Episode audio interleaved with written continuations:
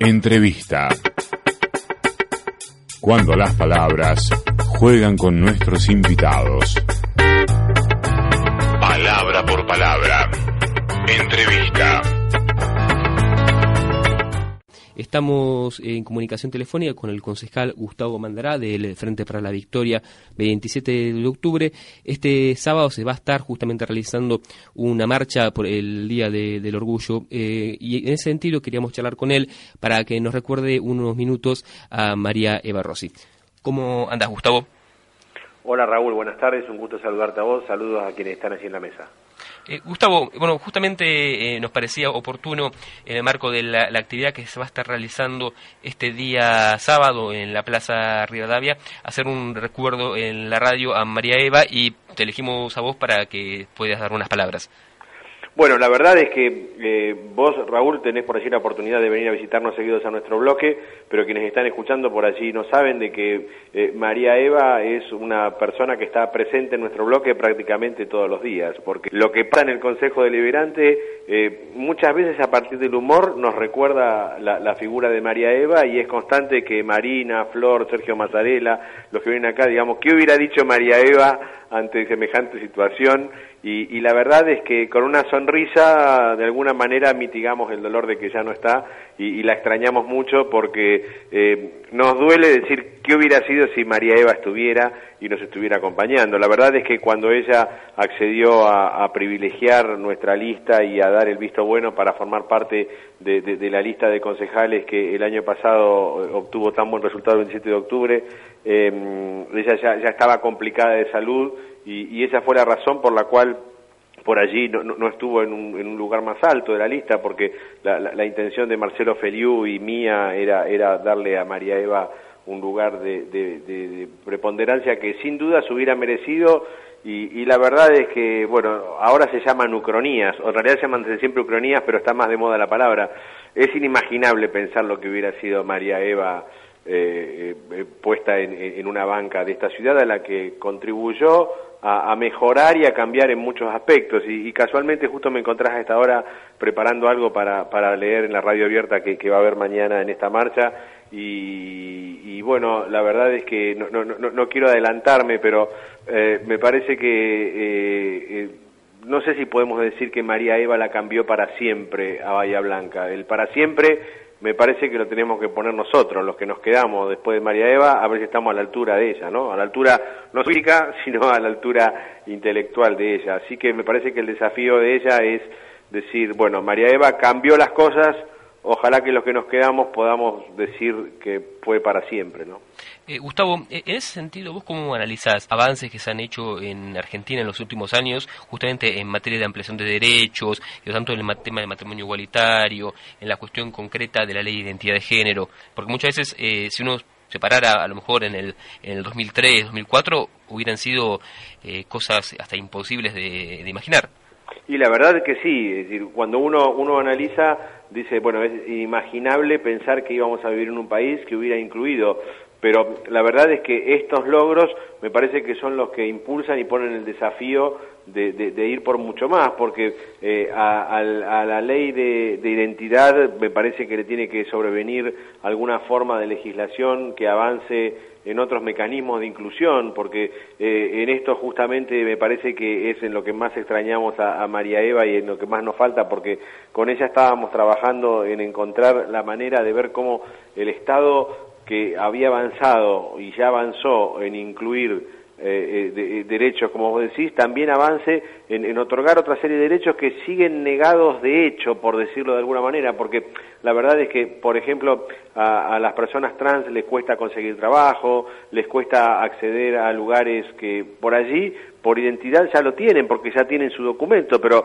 eh, María Eva hablaba siempre de ejemplos muy concretos, es decir, un, un comerciante bahiense tiene que tomar entre tres chicas y hay una trans y probablemente culturalmente va a elegir primero las otras dos. Y, decir, ¿y cómo avanzar en, en, ver desde el Estado cómo se logran corregir ese pequeño tipo de detalles? Existe en la política algo que se llama el cupo femenino, que es eh, que el 33% de los cargos estén ocupados por mujeres, y uno dice, tendría que ser 50 y 50. Bueno, la verdad es que ese 33% puesto por ley lo que ayuda es a, a, que se gane el lugar que las mujeres sin duda merecen y corresponden y ojalá algún día no sea necesario y, esté de hecho la natural división en que, en que los puestos estén repartidos. Bueno, algo parecido hablaba María Eva en cuanto a ver cómo se podía avanzar en, otorgar posibilidades de trabajo, porque si no, muchas veces en el caso de, de, lo que a ella más le interesaba, que es el colectivo trans, muchas veces no le termina quedando más remedio que caer en, en situaciones relacionadas con prostitución y otras cosas para ganarse la vida o, en oficios así donde no está tan mal visto que una chica trans trabaje como peluquería, cosmetólogo o algo por el estilo. Y la verdad es que nosotros en Bahía Blanca tuvimos la suerte de tener una mina como María Eva que vino, pateó el avispero, se plantó como una formadora de, fuste y, bueno, y nos mostró de que eh, eh, también y absolutamente están en condiciones, en la medida que tengan las posibilidades de, ser personas y, alcanzar otro sitio de figuración eh, y, de, presencia en la sociedad, ¿no? Así que me parece que ese es el mejor ejemplo de, María Eva. Lo que pasa es que también es cierto, ella fue única, no está más, y, la verdad es que a los que nos quedamos no, nos cuesta estar a la altura de ella porque era absolutamente brillante, ¿no? Eh, en ese sentido, vos hablabas justamente de, la cuestión social. María Eva, ¿qué, visión tenía de la sociedad bahiense? Sí, la verdad es que eh, yo eh, no quiero cometer infidencia porque María Eva era amiga personal mía y la verdad es que hablábamos mucho y tenía sus días, digamos, también es eso, había días en los cuales eh, eh, ella tenía el equilibrio de plantarse y decir cuántas cosas cambiaron en Bahía Blanca para bien desde que yo me fui, porque ella había vivido en Nueva York, había vuelto, y, la verdad es que eh, en 10 años por allí hace falta no haber estado en Bahía para darse cuenta de que hay cosas que en Bahía cambiaron para bien, pero todavía falta muchísimo. Entonces había días en los cuales ella podía valorar este cambio y decía que estaba bien y, de alguna manera sentía la satisfacción de decir hay cosas que están cambiando para bien en Bahía Blanca. Y la verdad es que también eh, Raúl eh, eh, ella era absolutamente sincera había días en los cuales se amargaba mucho porque por ahí iba por la calle y, algún energúmeno de esos que nunca falta le decía alguna barbaridad. Y yo puedo dar fe de que a María Eva se le arruinaba el día o la semana si le decían alguna barbaridad por la calle. Y, y bueno, en ese tipo de cosas, pero eso no se puede resolver por ley o como decimos acá en el Consejo, hacer una minuta de comunicación, eh, prohíbase a los idiotas que digan idioteces por la calle, no se puede, es un, cambio cultural, digamos, eh, que sin duda María Eva cuando, cuando, cuando estaba, como digo yo, equilibrada y lúcida, alcanzaba a entender de que se estaban poniendo las semillas que van a germinar en que, porque a mí me parece que los chicos de hoy en día ya por suerte vienen con, con, con otra eh, con otra formación digamos y, y, ni hablar de quienes fueron alumnos de María Eva quienes quienes quedaron formados en esto para siempre por el solo peso de su ejemplo, ¿no? El hecho de, de la historia esa formidable que se cuenta en, en, el video Transformadora, que por suerte de vez en cuando eh, yo soy uno de los que entra a, a, YouTube y controla y ve que la cantidad de, de, visitas y de visiones es, es, abrumadora y bueno, me parece que esa es el mejor, eh, la mejor esperanza que tenemos. Yo creo que cada persona que ve Transformadora en YouTube de alguna manera aprende bastante, ¿no? Eh, bueno, Gustavo, muchas gracias por estos minutos en palabra por palabra. Por favor, muchas gracias a ustedes por, por dar espacio para este tipo de cosas.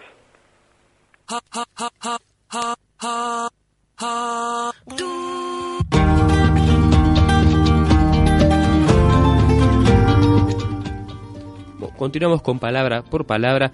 Estábamos recién en comunicación telefónica con el concejal Gustavo Mandará del Frente para la Victoria 27 de octubre. Y ahora vamos a poner eh, Juana la Loca de Joaquín Sabina y continuamos en el aire de FM de la calle.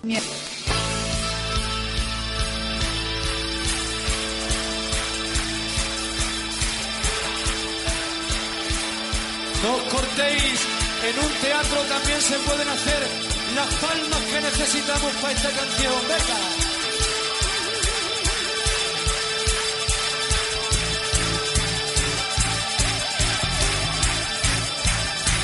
Vamos a contaros la edificante historia del ibérico Don Juan, sorprendido en el momento de convertirse en Juana la Loca.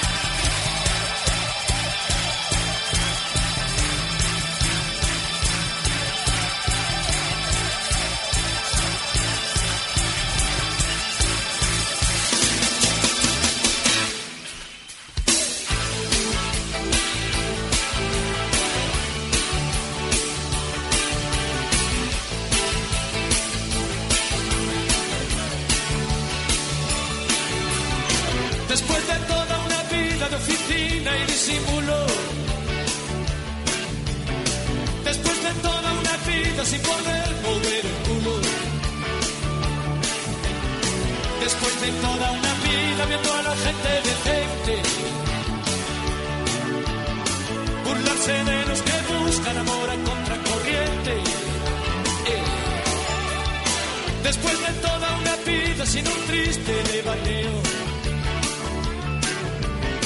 Coleccionando miradas en el desván del deseo.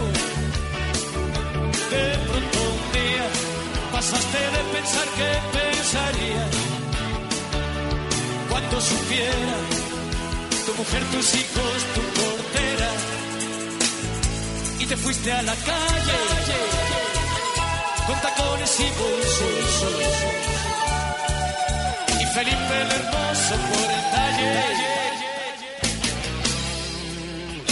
desde que te pintas la boca en vez de Juan eh, eh, eh. desde que te pintas la boca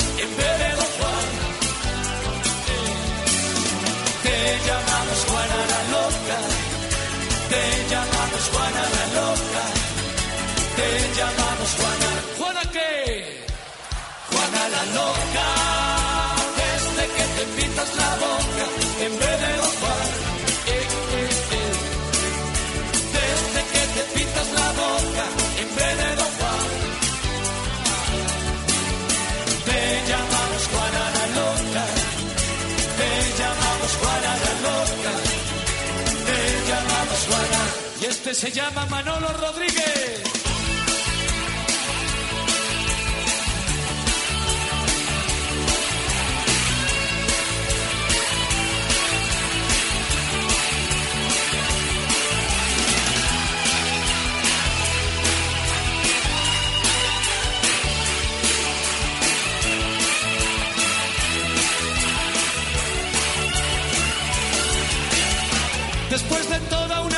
Sublimando los instintos, tomando gato por liebre, negando que eres distinto. Después de toda una vida poniendo diques al mar,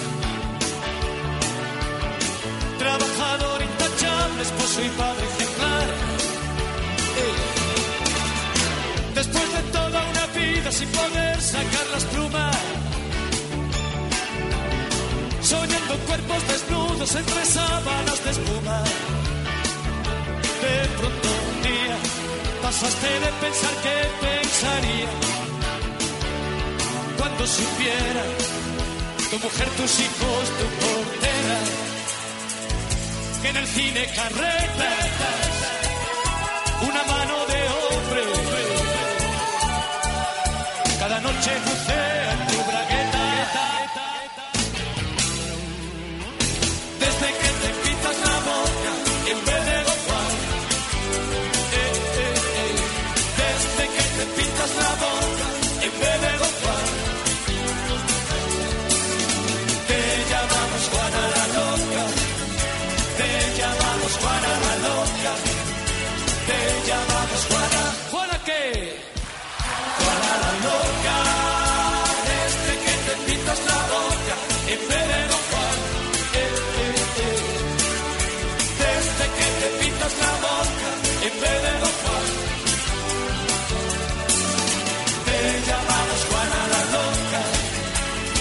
llamamos Juana la loca. Te llamamos Juana. No se os oye. Juana la loca. Desde que te pintas la boca en vez de Juan. Eh, eh, eh. Desde que te pintas la boca en vez de Juan. Te llamamos Juana la loca. Te llamamos Juana la loca. Te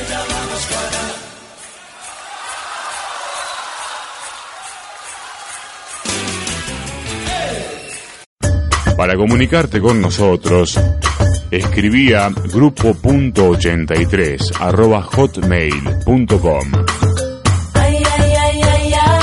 y buscanos en Facebook, palabra por palabra.